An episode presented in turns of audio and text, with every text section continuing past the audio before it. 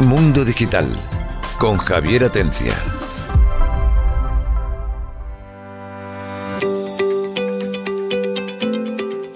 Hola, buenas tardes. Bienvenidos a Mundo Digital. Hoy martes vamos a hablar de un tema bastante interesante porque vamos a hablar de parásitos. No de los que ustedes creen, que hay muchos, sino de los parásitos de los bichitos en concreto. Como siempre tenemos a nuestro equipo habitual, Antonio Sevilla, maestro y subdirector de Meet School. Hola Antonio, ¿qué tal? Buenas tardes, ¿qué tal? Bueno, pues a ver, a ver qué nos dicen de los bichitos. ¿Has visto? ¿Nos va a dar miedo o no nos va a dar miedo? nos va a dar miedo, como, como siempre. Como siempre. Nuestro psicólogo de cabecera y editor de la revista psicodifusión.com, Juan Miguel Enamorado. ¿Qué tal, Juan Miguel? Hola, ¿qué tal? Buenas tardes a todos. Oye, ¿existe alguna fobia a los parásitos? Ya que hemos hablado en programas anteriores de fobias. Fobias tenemos a todos, sobre todo los parásitos que son pequeñitos y no se ven. Ah, habrá que. Bueno, no, depende, porque si coge una tenia sí que se ve ¿eh? cuando está afuera, pero por lo menos se puede ver. La mayoría son pequeñitos, pero sí, fobia tenemos, tú ya sabes. Juan Antonio Romero, ¿qué tal? ¿Cómo estás? Pues muy bien, eh, eh, sabiendo cómo es la forma mejor de. Porque yo tengo varias teorías, pero lo de la tenia que has dicho, por ejemplo, es cómo eliminar una tenia. Pues, a ver cómo, cuál es la Hombre, forma. No creo que hoy hablemos de eso, de cómo eliminar una tenia. Bueno, antes de, de hablar de parásitos, les recuerdo que hacemos dos programas a la semana que nos pueden oír tanto los martes a las 7 de la tarde como los viernes también a las 7, que son dos programas diferentes, que no se trata de una eh, repetición del del martes y el viernes, son dos temas distintos. De hecho, este viernes vamos a seguir hablando sobre inteligencia artificial, mm, bajo otros aspectos diferentes a los que hemos tratado con anterioridad. Y decirles que si se pierden el programa y quieren volverlo a oír, o cualquiera de los programas que tenemos grabados, que son cientos, pueden buscarnos en Spotify. Buscan en Spotify Mundo Digital y cuando vean es Radio Andalucía, el canal, pues ahí pueden oírnos. Por otro lado, ya saben que nos pueden oír por FM en Andalucía Oriental, en Málaga, en Granada, en Jaén, Almería, en el dial que tengan en cada una de las provincias. Bueno, después de haber dicho esto y haber eh, ya anticipado que vamos a hablar de parásitos, eh, lógicamente siempre que hablamos de un tema, pues intentamos buscar algún científico pues que sepa de lo que, lo que queremos hablar. Evidentemente lo que digan ellos pues es lo que va a misa. Lo que decimos nosotros pueden ser opiniones o conocimientos adquiridos, pero no tenemos una titulación en el tema, así que como siempre hemos buscado a una persona que pueda informarnos de este tema y nos pueda contar eh, sobre esta cuestión. Y en esta ocasión se trata de Victoria de Andrés. Hola Victoria, ¿qué tal? Hola, muy buenas tardes. Encantada de estar aquí con vosotros. Bueno, Victoria de Andrés, eh, doctora en biología, además es profesora titular en la Universidad de Málaga, en concreto de biología animal, y aparte es divulgadora y hace muchas acciones de divulgación. Ella eh, escribe libros, eh, escribe artículos para periódicos, para distintos medios, participa en otros medios de comunicación. Quiero decir que es una persona que tiene mucha capacidad de divulgación y por eso estamos encantados, Victoria, de que estés con nosotros, porque sé que además no solo vamos a aprender, sino que por cómo te expresas, por cómo escribes, sé que va a ser algo ameno, que es lo importante, ¿no? Los científicos no siempre son tan serios, ¿no? Serios en el sentido de poco gracioso. bueno, pues muchas gracias. bueno, se intenta, uh, al menos yo creo que una labor muy importante y que durante mucho tiempo ha estado muy relegada, y es que los científicos no solamente tenemos que hacer muy bien nuestra ciencia y nuestras publicaciones en revistas especializadas, sino tenemos una obligación para con la sociedad de traducir en palabras asequibles, en tono llevadero y en ambiente relajado todo lo que hacemos de tal manera que le llegue a todo el mundo y que la gente lo entienda bien. De hecho, ya, ya hemos tenido la, la, la, experiencia conjunta, Victoria, porque este año pasado, en la Noche Europea de los Investigadores, abrimos precisamente el evento en el Eduardo Con contigo, que fue un tema bastante interesante y bastante sí. divulgativo. Muy agradable, lo pasamos muy bien. Yo lo sí, porque al fin y al cabo esa es la labor, ¿no? Es decir, lo que tú comentabas, los científicos no solamente tienen que investigar y, y digamos, vivir para la investigación, que es cierto, no de, sino para que es lo, que es lo complicado, ¿no? Vivir que, vivimos regular.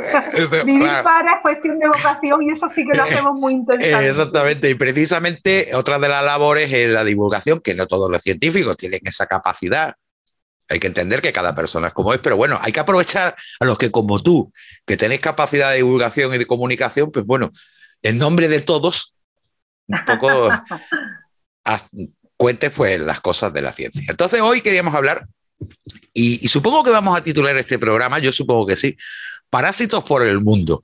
Yo sé que el título puede sonar a, otro tipo de parásitos, que hay mucho por el mundo, pero vamos a hablar biológicamente. Yo lo primero que te querría preguntar, ¿qué es un parásito?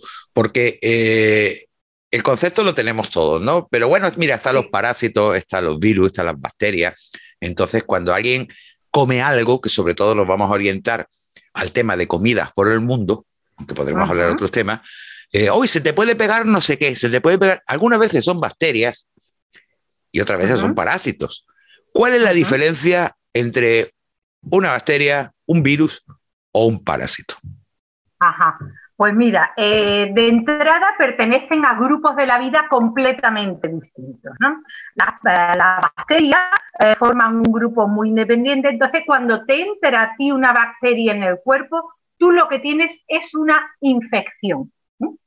Y cuando te entra un animal, no solamente te entra en el cuerpo, la definición de parásito es un animal que vive a costa de otro, en este caso a costa nuestra en el caso de los parásitos que parasitan a la especie humana, nos produce no una infección, sino lo que se denomina una parasitosis, que es una, eh, un problema mm, biosanitario, pero de un origen diferente al de una bacteria y a la de un virus.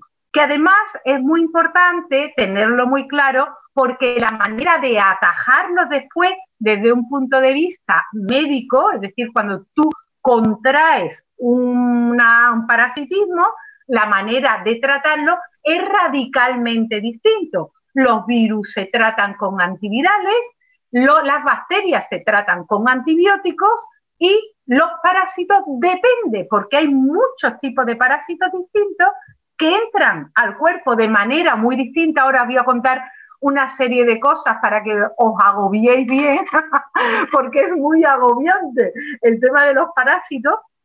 Y dependiendo de la vía de entrada y sobre todo del punto donde eh, parasiten a nuestra especie, la manera de atajarlos médicamente es muy distinta.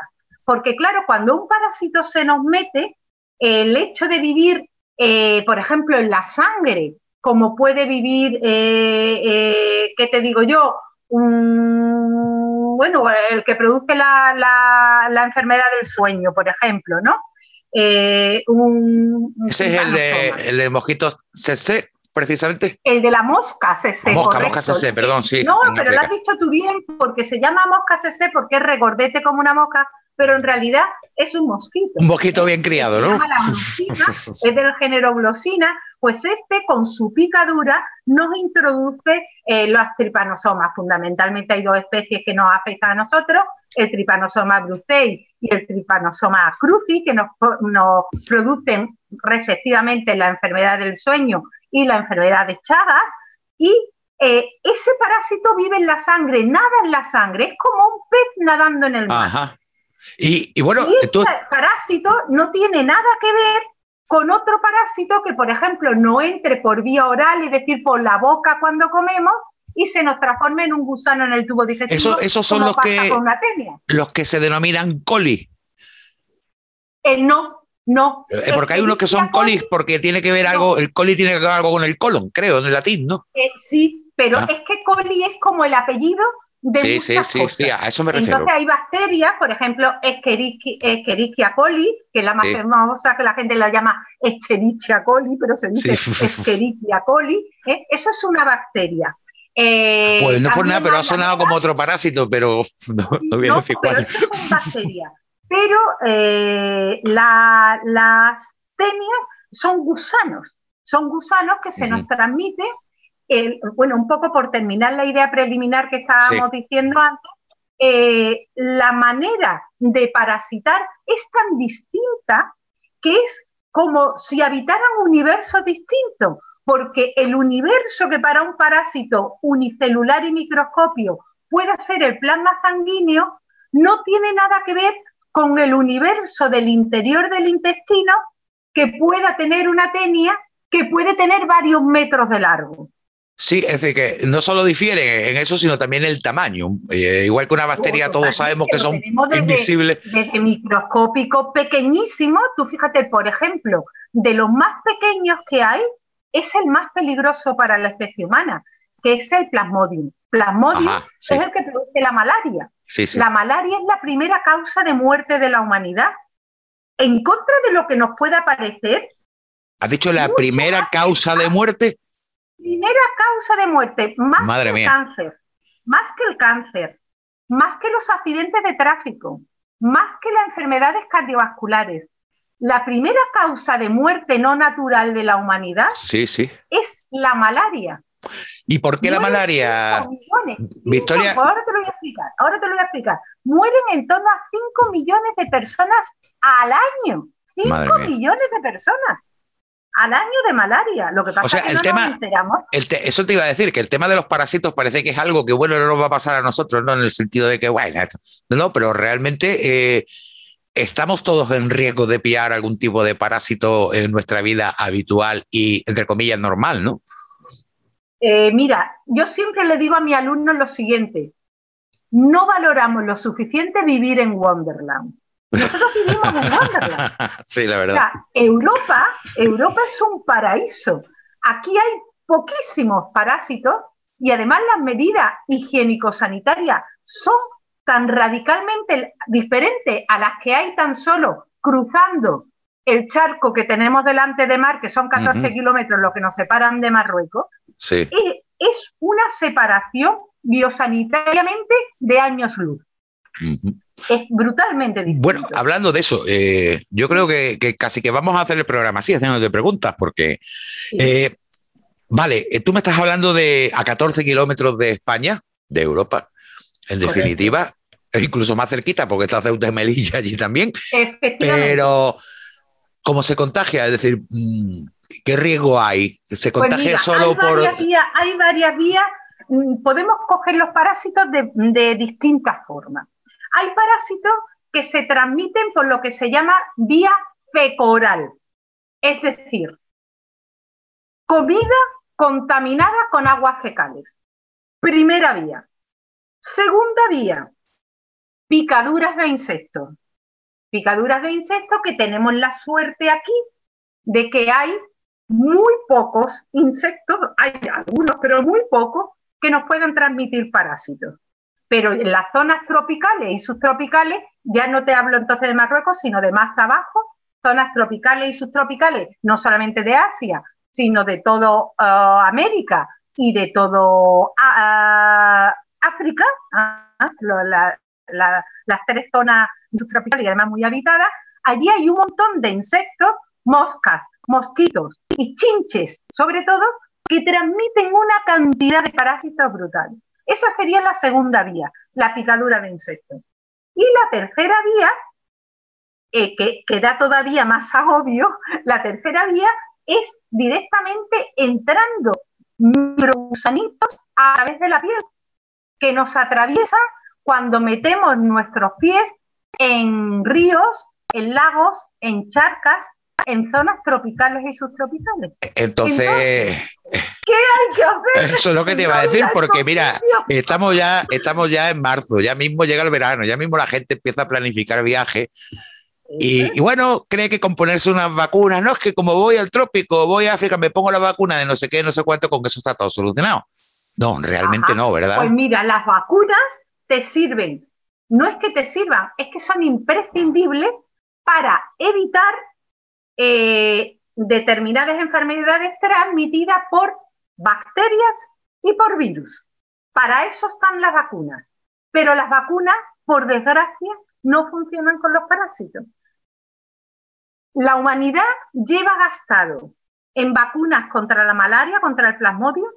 No te puedes ni imaginar la de grupos de investigación que hay y buenísimo, ¿eh? Entre ellos, un grupo español que es magnífico, que es el del doctor Alonso, que trabaja fundamentalmente en Mozambique, y es extraordinario y hacen una labor de investigación brutal. Pero todavía no se ha conseguido una, una vacuna efectiva eh, contra la malaria.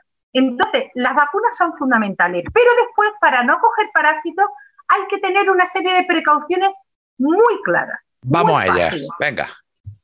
Lo primero es lo contrario a lo que puede parecer, es decir, ¿no hay que ir a esos países? No, señor, claro que hay que ir, son maravillosos, son preciosos, es una experiencia brutal para nosotros, de belleza, de exotismo, de pasarlo bien, de ver una naturaleza esplendorosa. Y para esos países, el que vayamos nosotros a dejar nuestro dinerito es fantástico porque a veces es su único medio de vida. O sea, hay que ir, lo que hay que ir es preparado. ¿Y en qué consiste ir preparado? Primero, primero, y a toneladas, repelente de insectos, que se pone desde la punta de los pies, de los dedos de los pies, hasta los lóbulos de la oreja, porque a la gente se le olvida que tiene orejas. Y si tienes poco pelo como yo, también en la calva, ¿no? Por supuesto. no te puede imaginar la de cosas que se cogen con picaduras en la oreja. La oreja hay que ponerse también el repelente de insectos. Repelente de insectos siempre y en todo momento. Primera norma que hay que hacer. Segunda norma, la comida. La que, ese, era el tema del que queríamos hablar precisamente? Pues la comida es una fuente de contagio enorme, enorme, de, por así decirlo, un montón de tipos, podemos llamarlo en sentido amplio, de gusanos. ¿De acuerdo? Gusanos grandes como las tenias o microgusanos mucho más pequeñitos, pero igualmente muy peligrosos, que nos pueden producir eh, un tapón intestinal y nos pueden causar la muerte por un colapso intestinal. O sea, ¿Qué hay que hacer con la comida? Primero, la comida siempre guisada y muy guisada. Nada de comida cruda, las ensaladas. Nada, nada, de, nada de ceviche ni cosas de esas, ¿no? Hombre, eh, países, por así decirlo, que estén muy desarrollados sanitariamente, eh, sí, el ceviche, por ejemplo, es típico de Perú, eh, pues, pues, allí sí te tomas un ceviche o de, o de Chile pero en restaurantes que no sí, sí, tranquilidad de que lo puedes hacer, no, en, aldeas. No, en los puestos callejeros ni nada de eso. Exactamente. Entonces, pero preferiblemente, mira, a mí que me encanta, yo me he pateado el planeta por todos lados y me he ido a sitios de lo más raro del mundo, me voy feliz y contenta y como muchísimo, pero no me como todo ni de cualquier manera. Me tomo la comida muy cocinada, siempre muy, muy cocinada. Te puedo contar yo, te voy a incluir yo, mira, eh, eh, comentando eso. Eh, yo he estado viviendo durante mucho tiempo en Centroamérica, trópico. No he tenido ni un solo cólico, nada. Lo único que hacía era lo que tú estás diciendo, agua del grifo, nunca. Aunque sé que es un, en los países en los que he estado era buena. nosotros estamos acostumbrados a que aquí abrimos un grifo y el agua es potable. Sí, sí, es sí. Decir, el agua de nuestro grifo está tratada. Pero aparte, eh, eh, Victoria, aparte que la gente que vive allí ya tiene cierta inmunidad a determinados parásitos que nosotros no la tenemos, ¿no? Que nosotros no la tenemos. Eso por un lado. Que para ellos es agua válida, para nosotros no.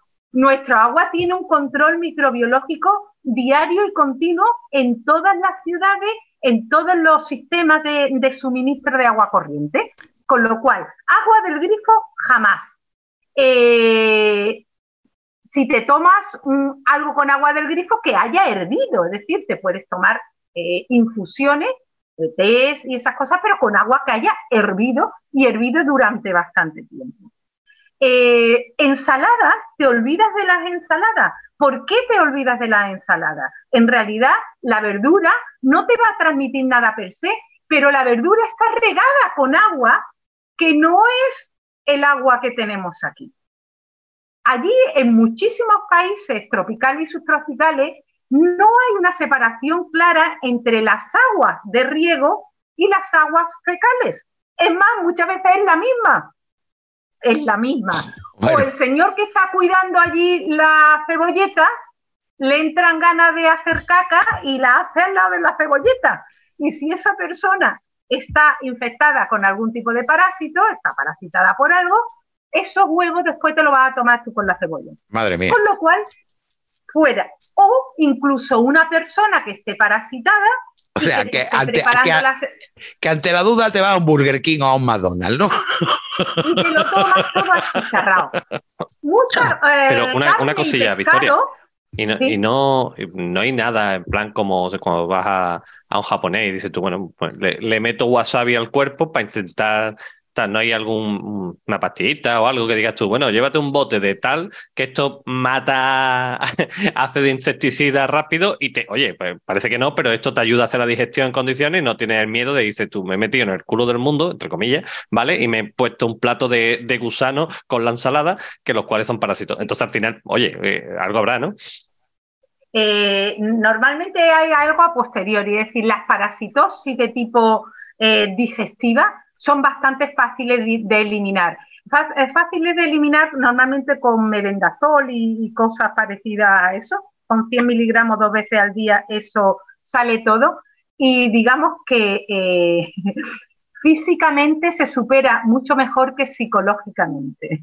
El verte tú que te sale esos gusanos, vamos, yo durante mucho tiempo que he estado ejerciendo de analista y, y dirigiendo un laboratorio de análisis clínico, yo he visto gente, eh, señores como vosotros, eh, estoy derecho llorando como Magdalena, de la angustia. De todas formas, hay un ejemplo, Victoria, hay un ejemplo muy, muy claro para que muchas personas que no lo han sufrido o que no saben ni que lo tienen, sepan lo que es. Basta con que sean personas que les gustan los perritos, los gatitos y hayan sacado un perrito o un gatito de una protectora todos hay que darles antiparasitarios porque todos, tienen gusanitos en la caca, todos, pero, pero minados. ¿eh? Y, mientras son gusanitos de tipo ciúrido, tú dices, bueno, pero el problema es que sean gusanitos más peligrosos, ¿no? Que te puedan producir colapsos intestinales. Entonces eso ya la, cosa es, mucho más, más, más gorda, ¿no? Bueno, queda siete, sí.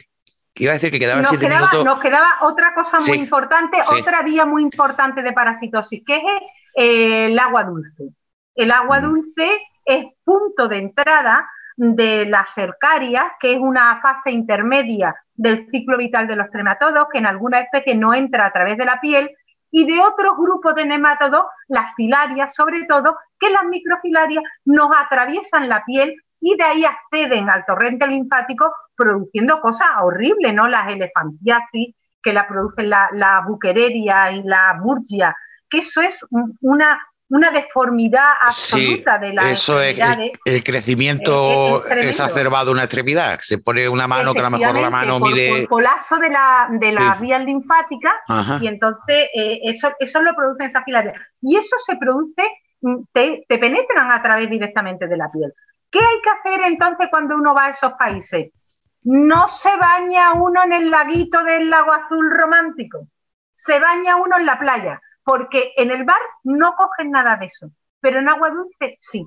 No mm. se va en pantalones cortos. Aparte de los cocodrilos, ¿eh? que, en los trópicos hay unos cocodrilos enormes. pero eso no es parásito, eso te come a ti. de fuera, no de dentro. Hombre, yo meterte en un cenote es una experiencia. ¿eh? Calcetines y botas, nada de chanclas. Eh, ¿Tú has visto cómo iba Robert Redford y Meryl Streep en Memorias de África? Que aparte de guapísimo, iban muy tapaditos, forrados, nada sí, de bermuda, tapaditos, con tu pañuelito en el cuello, manga eh, larguita, pantalón largo y los pies protegidos. Y no te metas en las charcas, no te metas en los lagos y no te metas en los ríos. Hombre, mm, no necesariamente hay una relación directa causa-efecto. Es decir, no necesariamente es seguro que te metas y lo cojas, pero tienes probabilidades. Además, voy a decir una curiosidad que os va a encantar. Venga. Hay algunas, sobre todo algunas cercarias, que son esta, esta especie de larvas que están nadando en el agua esperando meterse dentro de un mamífero como nosotros. ¿Sabéis con lo que tienen un quimiotactismo positivo brutal? Dicho de una manera clara, una atracción química absoluta. Mm, ¿Con qué? Pues con lo que hacemos, con un reflejo que tenemos, aunque no lo queramos reconocer en público, pero un reflejo muy no humano, sino de todos los mamíferos cuando nos metemos en el agua.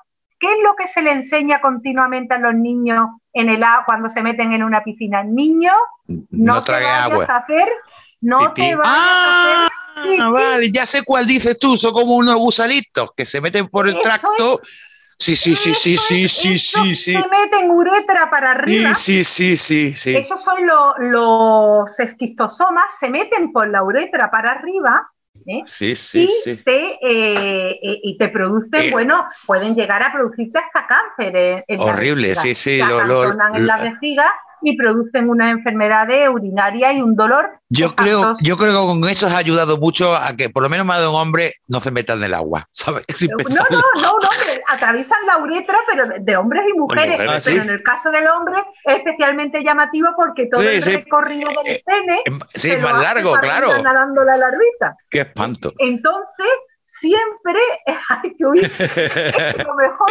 Pero mira, se han hecho, os voy a contar una anécdota que os va a gustar se han hecho eh, pruebas de laboratorio con una pequeña, un pequeño acuario donde estaban las cercarias de estos, de estos parásitos.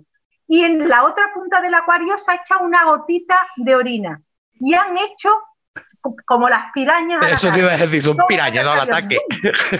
Pero al ataque directamente. O sea, tienen un tactismo químico. Bueno, pues ya sabe la gente que no se debe hacer pipí en ningún lado. Eso por supuesto, eso por higiene, pero además, en este caso, por necesidad. Bueno, Victoria. Eh, si tú vas vacunado, tienes cuidado con la comida, incluido el hielo, que no lo hemos dicho, el hielo de los cubatas, nada de hielo. sí, sí, es agua al final, claro. Efectivamente. Si tú tienes cuidado con la comida, tienes cuidado con el hielo, te pones repelente de insectos, vas vacunado y no te bañas en agua dulce, te puede ir a Cuenca sin problema. mosquitera por la noche. Mosquiteras por la noche para Victoria, nos, queda, nos quedan dos minutos. Es pasarlo bomba y disfrutar de la vida. Mira, nos quedan dos minutos y medio de programa, bueno, menos. Y la verdad que, fíjate, que ninguno ha preguntado casi nada, pero entre otras cosas porque estamos todos con la boca abierta oyéndote. Ah, bueno, yo encantada. O sea, yo creo que nadie ha querido interrumpirte por lo mismo, porque yo particularmente me ha parecido súper interesante, ¿no? Y, desde luego, esto último que has dicho, sobre todo los consejos, que los podíamos resumir brevemente. Eh, si quieres, lo hago yo rápidamente. Primero, no beber agua del grifo de ningún sitio, beber agua de botella. Y de botella. cuidadito en la ducha, porque hay quien no bebe agua eh, del grifo y después se pone a cantar la ducha, la boca cerrada. Exactamente, no bañarte en ríos ni en sitios, eh, bueno, una piscina de un hotel vale, pero si no, en el mar, que es más en seguro. El mar, en el mar no hay ningún problema. Tenemos muy claro que no hacer pipí en el agua bajo ningún concepto, en ningún sitio. Eso en ningún agua de ningún sitio, no se hace uno pipí. Eh, eh, repelente contra insectos por todo el cuerpo. Si estás calvo como yo, hasta la coronilla.